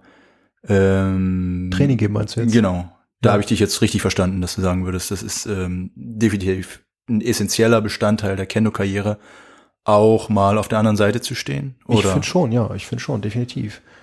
Und das hat ja zwei Seiten. Ne? Das eine ist, dass ich halt denke, dass dieses auf der anderen Seite zu stehen bzw. zu sitzen, dass es jetzt nicht so eine große Sache ist, weil es ist halt nicht nötig dafür, dass du äh, ein, ein äh, vom Himmel gefallener Schwertheiliger bist. So, das ist halt einfach keine Voraussetzung aus meiner Sicht. Und zum anderen ist es halt, denke ich, ein notwendiger Entwicklungsschritt, das, was du tust, immer wieder zu überprüfen und nachvollziehbar zu machen. Und wenn du es nachvollziehbar machst, also zerlegst, was ist denn jetzt nötig für die und jene Technik, um es anderen zu verständlich zu machen, machst du es für dich auch nochmal verständlicher. Von daher finde ich, ist es eigentlich ein essentieller, wichtiger Schritt, dass du Training gibst, um weiterzukommen im Kendo. War es jedenfalls für mich. Ich meine, nur weil ich mir das nicht vorstellen kann, ähm, dass das ohne geht, heißt es nicht, dass es nicht auch ohne geht. Aber ich glaube, also ich würde es allen nur empfehlen, die versuchen weiterzukommen, ähm, Training zu geben. Hm. So Was- würde ich sagen. Ja. Ähm, was denkst du, ist so der richtige Zeitpunkt? Du hast ja vorhin gesagt, du hast relativ früh angefangen mit einem dritten, zweiten Q oder sowas und hast dann ein Einsteigertraining moderiert, was halt relativ klar strukturiert war. Wie würdest du denken, ist so der Moment, ab wann denkst du, es gibt da irgendwie eine klare, klare Linie der Fähigkeiten oder klare äh, eine Graduierungs, ist das eine Graduierungsfrage? Nee, würde ich eigentlich gar nicht sagen. Also indirekt schon, als dass du jetzt, wenn du irgendwie den sechsten, fünften Q hast, ist halt irgendwie Quatsch, ne? Da hast du wirklich gerade erst angefangen. Aber vielleicht stimmt es auch nicht, ne? Also äh, ich denke tatsächlich, wenn du ein didaktisches Verständnis hast oder sogar schon mal Trainer gewesen bist in irgendwas anderem ähm, und dir diese Mechanismen halt irgendwie vertraut sind, also dass du halt quasi eine Struktur auch verstehst, also nicht nur, okay, ich mache jetzt das, dann mache ich das, dann mache ich das, sondern dass du im Nachhinein halt sagen kannst, okay, so war die Struktur. Da kannst du die auch replizieren. Also dann kannst du genauso so ein Training geben. Und ich glaube, ein Training, was sehr strukturorientiert ist, äh, klar kommen dann auch Anfänger und haben irgendwelche Fragen, aber das sind jetzt halt Fragen, zum einen sind die halt verhältnismäßig einfach zu beantworten, zum anderen spielt es eh keine so große Rolle. Also dann fragen dich halt Leute was und dann erklärst du denen das, aber es hat sowieso keine Auswirkung. Nein, also ich meine, ist, ich meine es gar nicht despektierlich, aber es ist halt einfach diese Anfängertrainings, diese strukturierten Anfängertrainings, wo du zehn Termine hast und danach machst du einen sechsten Q. Wenn dann jemand fragt, okay, hier, wie muss ich jetzt irgendwie das und das irgendwie halten und da und hier und da und jenes und so weiter. Ich denke so, ey, ganz ehrlich, ich sehe hier eine Trillion Sachen, die du halt machen musst. Ich kann dir das jetzt erklären, aber es spielt, wird für, wird für deinen Trainingserfolg äh, überhaupt gar keine Rolle spielen. Also das heißt, es ist auch Wurst sozusagen, was du dazu sagst, ob das jetzt super, quali ob das jetzt super qualifiziert ist oder nicht. Das heißt, ich würde eigentlich denken, so ein Anfängertraining kannst du leiten, sobald du es dir zutraust. Und dazu gehört natürlich, dass dir jemand auch diesen Raum halt gibt. So, das ist ja beides der Fall. Also wenn ich jetzt in einem Verein trainiere, wo ich einen super dominanten Trainerstab habe, die sagen, ja, mach erst mal irgendwie deinen vierten Dan, bevor ja kannst du halt hier überhaupt mal nicht mal irgendwie, keine Ahnung, Leuten zeigen, wie sie Hacker mal zusammenlegen. Ist halt dann schwierig, klar, kann ich nachvollziehen. Ich würde aber sagen, sobald du es dir zutraust und sowas wie, keine Ahnung, ich sag mal, einen vierten Q oder so hast, vielleicht, weil du dann aus diesem also aus dem, wie wir das mal definiert haben im Verein, aus diesem Einsteiger, Umsteiger, Anfängersegment halt raus bist. So, also wir machen ja die ersten, den ersten Kurs hin auf die Prüfung zum sechsten Q.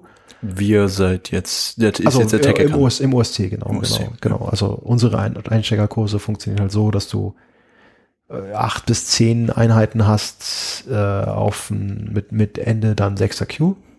Und danach gibt's halt quasi Training, was dazu dient, dass du die Abläufe soweit verstehst von einem normalen Rüstungstraining, dass du nach dem Ende von diesem zweiten Kurs, das sind auch genauso viele Einheiten, enden dann mit dem fünften Q, dass du im normalen Training teilnehmen kannst. Und danach ist nichts mehr mit diesem Spezialraum, sondern da bist du im ganz normalen Training. So. Ich glaube, das ist das wäre eigentlich die einzige formale Voraussetzung, die mir einfallen würde, dass unter diesen spezifischen Umständen, dass du halt dann eine vierten Q haben solltest, weil dann bist du halt aus diesem Segment einfach raus. Hm. Aber auch das würde ich sagen, ist im Einzelfall jetzt nicht so unbedingt wichtig. Wichtig ist halt, dass du halt dieses Training leiten kannst, dass du dir das zutraust, weil da ist ja auch eine gewisse Verantwortung, die, dann, die damit einhergeht und das braucht irgendwie auch eine bestimmte Art des Auftretens oder so. Also muss, also ich finde das jetzt nicht so eine große Sache, aber ich habe es ja auch schon x-mal gemacht, aber musst du natürlich erstmal machen, dich halt vor eine Gruppe zu stellen von 10, 15 Leuten oder so im, im Regelfall, die du halt nicht kennst und denen halt Anweisungen ins Gesicht brüllen. So, also ist jetzt ja auch nicht so eine natürliche, eine natürliche Fähigkeit, die uns allen so gegeben ist. Aber wenn die Voraussetzungen erfüllt sind und du in der Lage bist, äh, diese grobe Struktur, die existiert, durchzuführen, und wenn du halt in der Lage bist, dir Feedback dazu anzuhören und das auch umzusetzen, sind eigentlich alle Boxen getickt aus meiner Sicht. Für ein, Einsteig für ein Einsteigertraining. Für ein fortgeschrittenes Training Ja. ist es halt, glaube ich, wichtig, dass du eine gewisse Glaubwürdigkeit halt hast. Ähm, um dann ein Training zu gestalten für Leute, die möglicherweise dich auch schlagen könnten in der Schial-Situation. Äh, weil ohne diese Glaubwürdigkeit das, glaube ich, echt schwierig wird, dann diese Anweisung zu geben. Hm. Also das ist, glaube ich, dann eher eine Geschichte für dich, ne? weil diese Atmosphäre, die du erzeugen, oder das ist ja eigentlich meine, meine, meine Theorie, dass du, dass es darum geht, eine, eine, eine, eine dichte Atmosphäre zu erzeugen, denen alle ihr Bestes geben können das ist, glaube ich, schwierig zu machen, wenn du selber total unsicher bist, bin ich ja eigentlich der Richtige oder die Richtige. So, das, und da, das, diese Zugangsvoraussetzungen, die sind total fluide. Das hängt ja total davon ab, was für eine Gruppe das ist. Und das ist, glaube ich, eher eine Frage davon, traust du dir das zu? Und äh, ist das irgendwie realistisch? Also kann ja auch schon sein, dass du total übersteigertes Ego hast, du denkst, ich kann das machen und dann sagt dir vielleicht jemand von der Auslinie, ja, hm, Du ganz ehrlich, eher nicht. Aber das ist ja nun ein totaler selten, also totaler, total seltener Fall. Also ich glaube, im Allgemeinen reicht es sich, das zuzutrauen für Fortgeschrittene. Das heißt, du meinst, äh, es sollte eine gesunde Mischung zwischen Ambition und Reality-Check sein? Naja, den Reality-Check, den solltest du idealerweise von anderen Leuten holen. Ja. Ja, nicht also selber, ein Training, ein Training zu machen und ja. sich äh, und, und, und sich Feedback zu holen und dieses Feedback holen auch einzuüben als ein Standardteil von einem, von einem Trainerprozess ist, glaube ich, eine super Grundlage, um in, in ein re regelmäßiges Training einzusteigen, was auch Leuten was bringt, was dir was bringt. Das heißt, du ermutigst Leute eigentlich oder würdest Menschen ermutigen, schon ziemlich zügig damit anzufangen und das dann graduell aufzubauen, welches Niveau sie trainieren in Verhältnis zu dem, was sie selber für ein Niveau bespielen, wenn wir das Genau, so. Niveau ist halt so eine Sache, ne? Das ist halt, ähm, Niveau ist sicherlich das Entscheidende, das Entscheidende bei Fortgeschritten. Also du kannst nicht Leute über deinem Niveau trainieren, jedenfalls nicht substanziell über deinem Niveau. Das ist wie mit Schießen auch. Also du kannst nicht schießen, was über deinem Niveau ist, was du mal hattest als Wettkämpfer. Geht nicht. Ist einfach nicht möglich. Also kannst du machen, aber ist halt scheiße dann. Ähm, und der, das gilt tendenziell auch als Trainer. So. Also, äh, du musst halt zumindest mal so grob auf dem Niveau gewesen sein von der Gruppe, die du trainierst. Und du musst auf jeden Fall grob auf dem Niveau gewesen sein, äh, Shiai-mäßig von dem Shiai, was du schießt. Alles andere ist äh, unbefriedigend für alle Parteien. Hm. Und das lässt sich tatsächlich nicht substituieren. Aber auch da, finde ich, ähm, muss man sein Ego ein bisschen in Check halten und äh, jetzt nicht irgendwie das als eine Zurücksetzung äh, empfinden. Ne? Und das ist ja gerade im, im, im, bei, den, bei, den, bei den Schimpern ist es ja häufig so ein Ding, dass es als so eine Art Kendo-Karriereschritt gesehen wird. Ich bin jetzt hier LKR und dann bin ich halt BKR und dann schied sich irgendwie das Finale auf der Deutschen. Auch wenn ich vielleicht im Shiai halt äh, irgendwie, also beim besten Willen halt nichts gebacken kriegen würde auf diesem Niveau und auch nie gebacken gekriegt habe. So, das ist einfach nicht so. Das geht einfach an der Stelle nicht. Das kann man dann nicht machen. Genauso ist es halt aus meiner Sicht keine natürliche Progression, halt immer fortgeschrittenere Gruppen zu trainieren, sondern es gibt dann einfach irgendwo einen Plateau. Das ist halt der Punkt, den ich nicht überschreiten sollte, sonst mache ich mich und andere unglücklich. Hm. So, und das lässt sich dann auch nicht mehr wirklich reparieren, wenn ich halt 40 plus bin. Oder 30 plus möglicherweise. Hängt halt immer von den Umständen ab. So, also manche Sachen gehen halt dann einfach nicht mehr. Da muss man sich auf andere Felder konzentrieren, aber so eine natürliche Progression, die einem dann einfach quasi äh, zusteht durch dadurch, dass ich das Ticket äh, Zeit quasi gelöst habe, also nur durch bloße Anwesenheit äh, generiere ich keine Punkte diesbezüglich. Ich muss dann schon bestimmte Stationen durchlaufen haben und das muss ja nicht mal können sein. Das kann ja auch einfach Glück sein, dass du diese Station nicht durchlaufen hast. So, also keine Ahnung, warst verletzt oder die Leute waren zu stark oder waren gerade andere Sachen meine Priorität oder ich wollte eh nie Wettkampf machen auf diesem Niveau. Aber dann kann ich das eben auch nicht schießen und dann kann ich das eben auch nicht trainieren. Und das finde ich auch total okay. Ähm, es ist nur schwierig, wenn das dann individuell dann Protagonisten anders sehen und denken, okay, ich muss das, es wird jetzt immer von mir erwartet.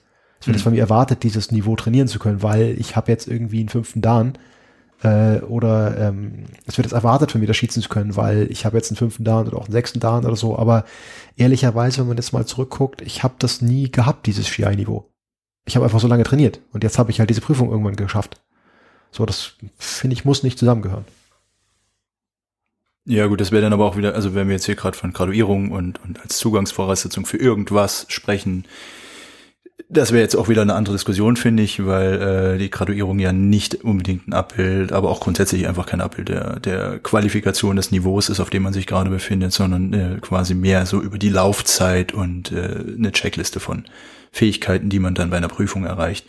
Dann äh, das kann übereinstimmen, aber es kann auch sein, dass das einfach, dass man schon zum Beispiel vor seiner Zeit Schiei stark ist und aber noch äh, relativ niedrige Graduierung hat und sowas. Und deswegen würde ich da jetzt gar nicht so äh, drauf schauen. Aber du hast ja die Punkte schon relativ gut erläutert, die du für wichtig hältst. Und für einen Einstieg, also eher ermutigen der, die, der Leute, die sich am Anfang ein bisschen zieren oder zögern oder, oder die man als, als das ähm, ja, Einhegen der Menschen und dann irgendwelche Zugangsvoraussetzungen binden, würdest du sagen?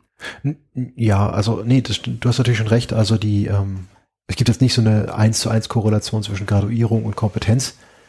Ähm, eine gewisse schon natürlich, aber nicht nicht nicht eins zu eins.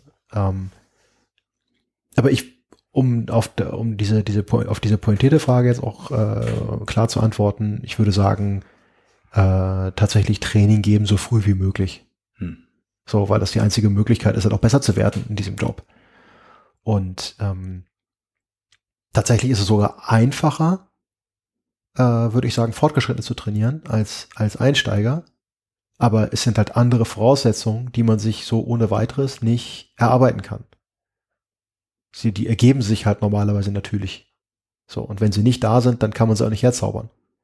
Aber ähm, ich, ich würde denken, tatsächlich, sobald du ein bisschen Rüstungserfahrung hast, eine entsprechende Disposition dafür hast äh, und äh, das personell auch zu leisten ist, ne, weil es diese, dieser Feedback-Aspekt bedeutet ja eben auch, dass du dann halt möglicherweise mit zwei oder drei oder vier Trainerinnen und Trainern halt bei so einem Anfängertraining bist, um eben, ne, die, die, die einen machen das Training, die anderen gucken sich das an und geben dann nach, so, das ist quasi die, die absolute Ultra-Kardinalsünde, also das, das ist das, was überhaupt gar nicht geht. Im Training dann demjenigen, der das Training oder derjenigen, die das Training gibt, halt dazwischen zu fuschen und zu sagen, äh, nein, nein, nein, nein, nein, das und das muss aber, nein, und das muss man völlig, das geht halt gar nicht. Also sich das angucken und danach den Leuten das Feedback geben. Und wenn man ein ganz aufmerksamkeitsgestörter äh, äh, Supervisor-Trainer ist, der halt jetzt meint, jetzt unbedingt in diesem Moment als irgendein Feedback geben zu müssen, ganz ehrlich, wenn es nicht so, also wenn es, wenn es nicht, wenn du nicht in der Lage bist, als jemand, der ein Training beobachtet, von jemand, der es noch nicht so lange gemacht hat, wenn du nicht in der Lage bist, dir diese Information, was der oder die jetzt gerade falsch gemacht hat, zu merken bis zum Ende des Trainings, dann war es nicht so wichtig. Also in dem Sinne, das war jetzt doch nicht so pointiert, sorry, aber in dem Sinne, ich würde sagen, je früher, also je, je, sobald, sobald es geht, einfach Training machen. Ja. ja, ich muss auch gerade überlegen, weil äh, da war was angekündigt, was nicht kam. Ja, sorry. Das, äh, ja. Okay, aber das ist ja schon eine Menge Aussage ähm, und rundet das, glaube ich, auch ganz gut ab. Also ähm, ja, wir hätten jetzt hier, ähm, es gab eine Checkliste mit Fragen, die hast du interessanterweise, obwohl du die nur zwei Minuten gesehen hast, hast du so ziemlich alles aus dem Stand quasi. Ich musste nicht mehr viel explizit fragen, bist durch viele Punkte einfach so durch durchge Jetzt fehlt mir das Verb, aber das ist exzellente Moderation, würde ich sagen. Ja, ziemlich gut, ne? Ja, ähm, ziemlich gut. Dann kommen wir jetzt zu einer. Äh, wir haben hier so einen Blog drin ja, den, den fand ich vom, beim kurzen drübergucken schon zweifelhaft, aber ich mache jetzt, einfach, ich mach jetzt einfach mal mit. Äh, also genau, den ich mache einfach mal mit. Ja, ähm, in diesem Blog gibt es einfach äh, Alternativen und man soll sich, also es gibt Schlagworte und äh, man soll sich für eins entscheiden. Meistens sind es zwei und ich muss mal schauen. Es sind, genau, wir haben was rausgestrichen. Es sind jetzt im Moment auch nur zwei. Ähm, und ich stelle die Oder-Frage und du sagst einfach A oder B, beziehungsweise das, was ich dann gefragt habe. Fangen wir doch mal an. Total spannend. Ja, ist total ich spannend. Also, weil, äh, ja, und äh, erste ist Kata oder Shiai. Äh, Shiai. Kampfkunst oder Kampfsport. Sport. Oji-Wasa oder Chikaka-Wasa. Chikaka-Wasa. Trainer oder Sensei. Trainer. Japan oder Deutschland? Äh, äh, äh, in Bezug auf, äh, ich, soll, ich soll einfach nur antworten, oder? Ja. Okay. Äh, Japan? Okay. Nudeln oder Rahmen? Rahmen. Mentaltraining oder Spiritualität? äh, kann ich auch keins sagen? Also ich sag Ja. Mentaltraining. Ich sag Okay. Mentaltraining. Zen oder nicht Zen? Zen. Duschen oder nicht? Das ist eine Scherzfrage, oder? Duschen natürlich. Protektor oder Schmerzen? Ich habe eigentlich selten Schmerzen. Ich würde sagen, gutes Equipment. Also, kein Protektor. Okay. Äh, Gewalt oder Eleganz? äh, Eleganz? Kein Gag oder Snowboarden? Beides. Techniken korrekt oder schnell? Beides. Okay, ich glaube, beides war der Joker, den man nur einmal ziehen konnte. Das hat aber keiner vorher gesagt. das machen wir jetzt in der nächsten Runde dann. Genau, jetzt kommt die abschließende Frage. Ähm, das Ganze hier findet ja in Zeiten von Corona statt. Und jetzt, äh, was vermisst du im Moment am meisten? Vom am Kendo? Vom Kendo, ja. Ni- Nicht im Leben, sondern vom Kendo. Naja, ich vermisse halt einfach Kendo insgesamt. Aber ich könnte mir jetzt, glaube ich, kein Element aus dem Kendo rauspicken, was ich am meisten vermisse. Das ist ja schon total komplex und vielschichtig und tief, das ganze Thema. Also hat halt viel mit dir selber zu tun. Es hat eine körperliche äh, Komponente, eine Fitnesskomponente. Es hat eine Komponente von, von, von, von, von Technik, die ja schon hochkomplex ist tatsächlich. Es hat eine, eine Komponente von der Auseinandersetzung mit einem Gegenüber, der, der für, für die oder für den genau die gleichen Themen halt auch gelten, dass es halt auch kompliziert ist. Also ich vermisse, glaube ich, einfach diese, diese, diese, diese, diese Mischung aus einer spielerischen und einer ernsten Auseinandersetzung, die im Kendo einfach ein ganz elementarer Bestandteil ist und diese ständige dran Schrauben an dem eigenen, an den eigenen, oder das Feilen quasi an diesem, diesem, diesem, diesen eigenen äh, komplexen Kosmos an Mini-Problemchen, die da halt immer mit da dranhängen. Also ich vermisse es insgesamt. Ich könnte jetzt aber nicht sagen, ich vermisse äh, Jigeko oder ich vermisse Kion oder what. Also das könnte ich nicht sagen. Ich vermisse das gesamte Paket. Das ist ein guter Abschluss. Ja, vielleicht. Ja. Weil ich weiß nicht so gen- genau, wann das Paket wiederkommt. Von daher ist es jetzt vielleicht nicht so ein idealer Abschluss. Ich meine, es kann ja schon sein, dass wir echt dieses Jahr noch eine ganze Weile warten müssen darauf, dass wir wieder Kendo machen können. Ja. Aber ich, äh, es ist, es ist gut as ein Abschluss as any, I suppose. Ja, um das nochmal in äh, Erinnerung zu rufen, heute ist der 17. Mai, Sonntag. Wir sind ungefähr drei, nee, zwei Monate in die Kontaktbeschränkung in Berlin rein.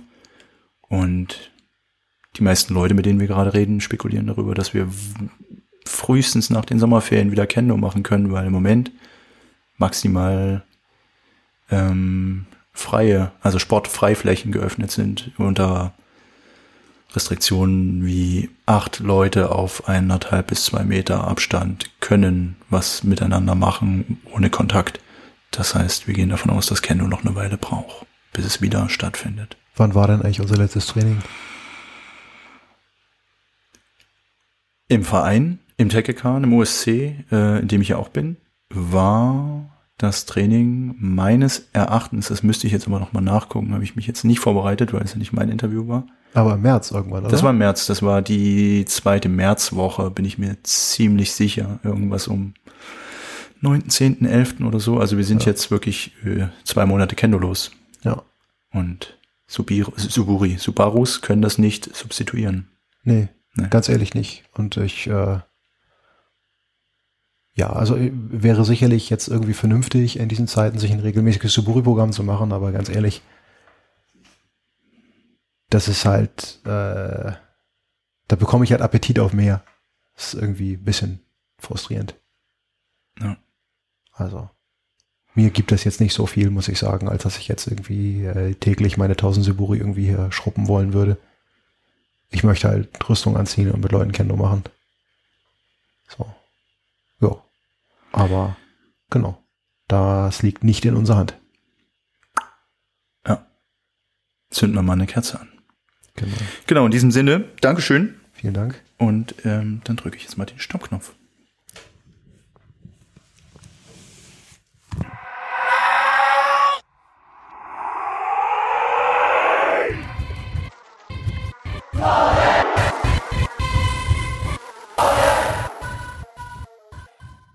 Nachtrag.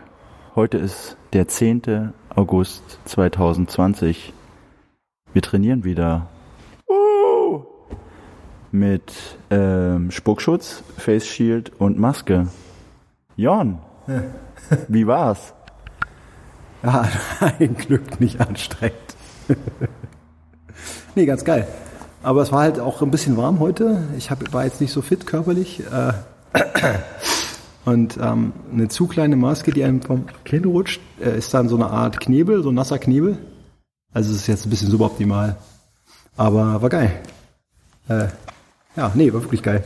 Ich habe halt äh, wirklich große Freude dabei gehabt, das wieder zu machen. Ist äh, sehr schön. Fünf Monate. Fünf? Nee, ernsthaft jetzt? Fünf Monate. Ich dachte vier. Anfang März war Schluss. Jesus Christ. Heute ist der 10. Ich glaube, am 13. war Feierabend. Geil. Schauen wir mal, wie lange es anhält. Tschüssi.